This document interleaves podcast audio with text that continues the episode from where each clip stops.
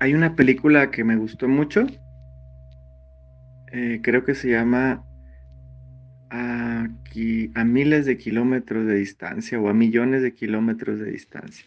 Bueno, no recuerdo bien el nombre, pero ahorita te mando el flyer del póster. Y esta película trata de un astronauta mexicano que pues es el primer astronauta de la NASA de origen mexicano, de Michoacán para ser exactos. Y en la película nos muestra a un ingeniero electrónico, eléctrico, que se gradúa de una universidad de Estados Unidos y que desde niño había tenido el deseo de ser astronauta. Y mandó su aplicación a la NASA 12 veces, 12 veces antes de ser contratado.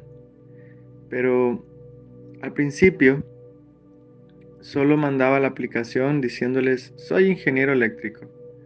Y eran decenas de miles de aplicaciones o de, o de sí, aplicaciones son como currículums que les mandan a la NASA postulándose para entrar a, a trabajar ahí y ser astronautas, pero de los decenas de miles solo aceptaban a unos cuantos, como a 20 cada año. Entonces, él seguía recibiendo el rechazo año tras año. No, lamentamos decirle que no, no aplicó este año, no aplicó, no aplicó.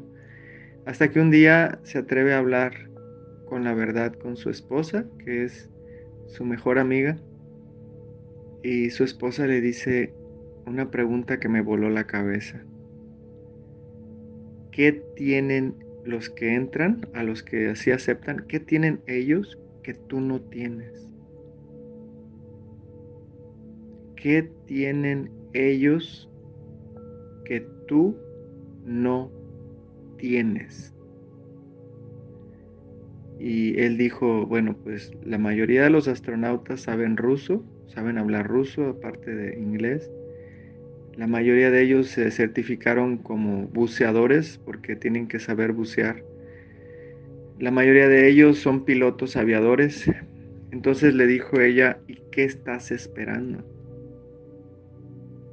No te quedes en tus laureles quejándote de que siempre te rechazan, mejor ponte a estudiar todo eso y deja de poner pretextos.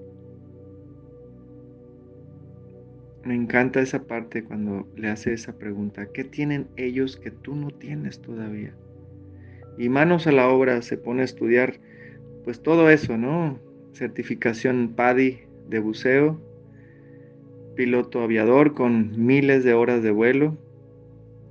Se fue a Rusia a trabajar para aprender el idioma y cuando ya está preparado, decide ir personalmente a la NASA, dejó de enviarlo por correo y solicitó una audiencia con el jefe de la NASA y les dijo, aquí estoy, pero esta ocasión quiero hacerlo de frente, quiero preguntarte por qué no me aceptas. Y le dijo, bueno, pues porque la mera verdad hay miles y miles y miles de currículums cada año y pues la mera verdad tu, tu conocimiento no es suficiente para tu experiencia no es suficiente para ser un astronauta. Ah, y también otra cualidad que tienen los astronautas es tener una excelente condición física. Y él no tenía una excelente condición física, entonces también se puso a hacer mucho ejercicio. Entonces ya en, persona le dijo, acabo de aprender ruso, ya me certifiqué como PADI de buceo, ya tengo 10 mil o 20 mil o 30 mil horas de vuelo, soy piloto aviador y aparte me cambiado mi físico, ahora tengo una excelente condición física.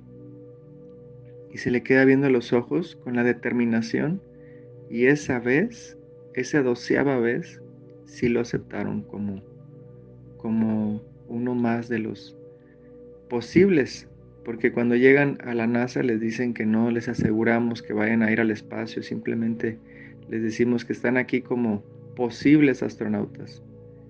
Entonces, de, una vez les decimos, no se hagan las ilusiones.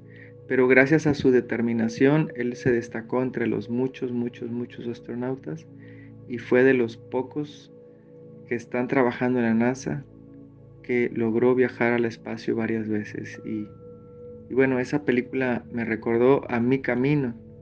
Mi camino es este. De joven, a los 16 años, fui a un taller llamado Urantia en Monterrey, Nuevo León, de donde es mi papá, por allá, por ese rumbo. Y en ese taller conocí a mi primer maestra que me inspiró, se llama Aida Howard y todavía vive, la tengo como amiga en Facebook. Es maestra de un curso de milagros y es una mujer súper congruente con la paz interior. En cuanto la conocí y me enseñó todo lo que sabe desde el silencio, desde el amor, dije, yo quiero ser como tú. Ella me inspiró a dar un pasito más en mi camino al despertar. Llego a Puerto Vallarta a vivir y conozco a Francisco de Santiago. Y empiezo a ver cómo es que él, siendo un instrumento del Espíritu Santo, daba los talleres, nos guiaba en constelaciones familiares y otros muchos procesos terapéuticos. Y yo cuando lo vi dije, yo quiero ser como tú. Y me le pegué como chicle ocho años haciendo talleres en muchos lados y seguí aprendiendo de él. Él me inspiraba, me sigue inspirando a hacerme a un lado y a permitir que el corazón y solo el corazón sea el que hable, sea el que actúe, sea el que sana. Ya después conocí a Magali de un curso de milagros y en cuanto la vi dije, yo quiero ser como tú, Magali. Otra mujer extraordinaria que me inspiró por dos años. Estuve dos años yendo todos los lunes a un grupo de estudio de un curso de milagros. Y luego, cuando Magali me dijo que el Espíritu Santo era una mente en paz, y que para poder estar siempre, siempre, siempre guiados por el Espíritu Santo era necesario meditar, porque cuando meditamos estamos en paz y cuando estamos en paz estamos en Dios.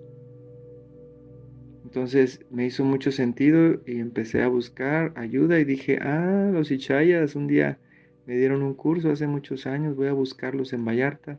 Encontré a la maestra Sati, en ese momento era la única maestra aquí en Puerto Vallarta, después fueron dos, tres, cuatro, cinco, seis, siete. Ha, habido muchos maestros ya aquí en Puerto Vallarta y todos y cada uno de los maestros y chayas me inspiran. Otro secreto desde mi experiencia para ser feliz es rodearte de personas que te inspiren.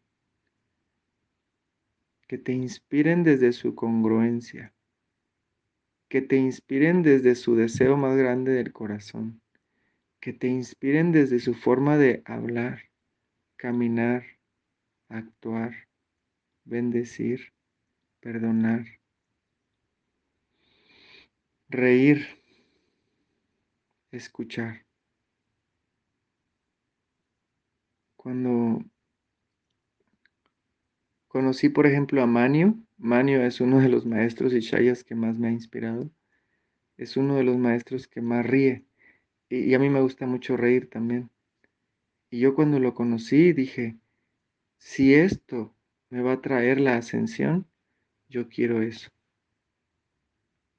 Y luego conocí al maestro Seban, y él es el hombre que yo he conocido hasta ahora con menos ego, totalmente rendido sin ningún protagonismo, o sea, no quiere ser protagonista, simplemente quiere servir. Yo dije, yo quiero ser como tú, Seban. Y así me he rodeado de muchas personas. En el siguiente audio te voy a contar una anécdota de cuando conocí a Jorge Bucay, que es otra persona que me inspiró mucho.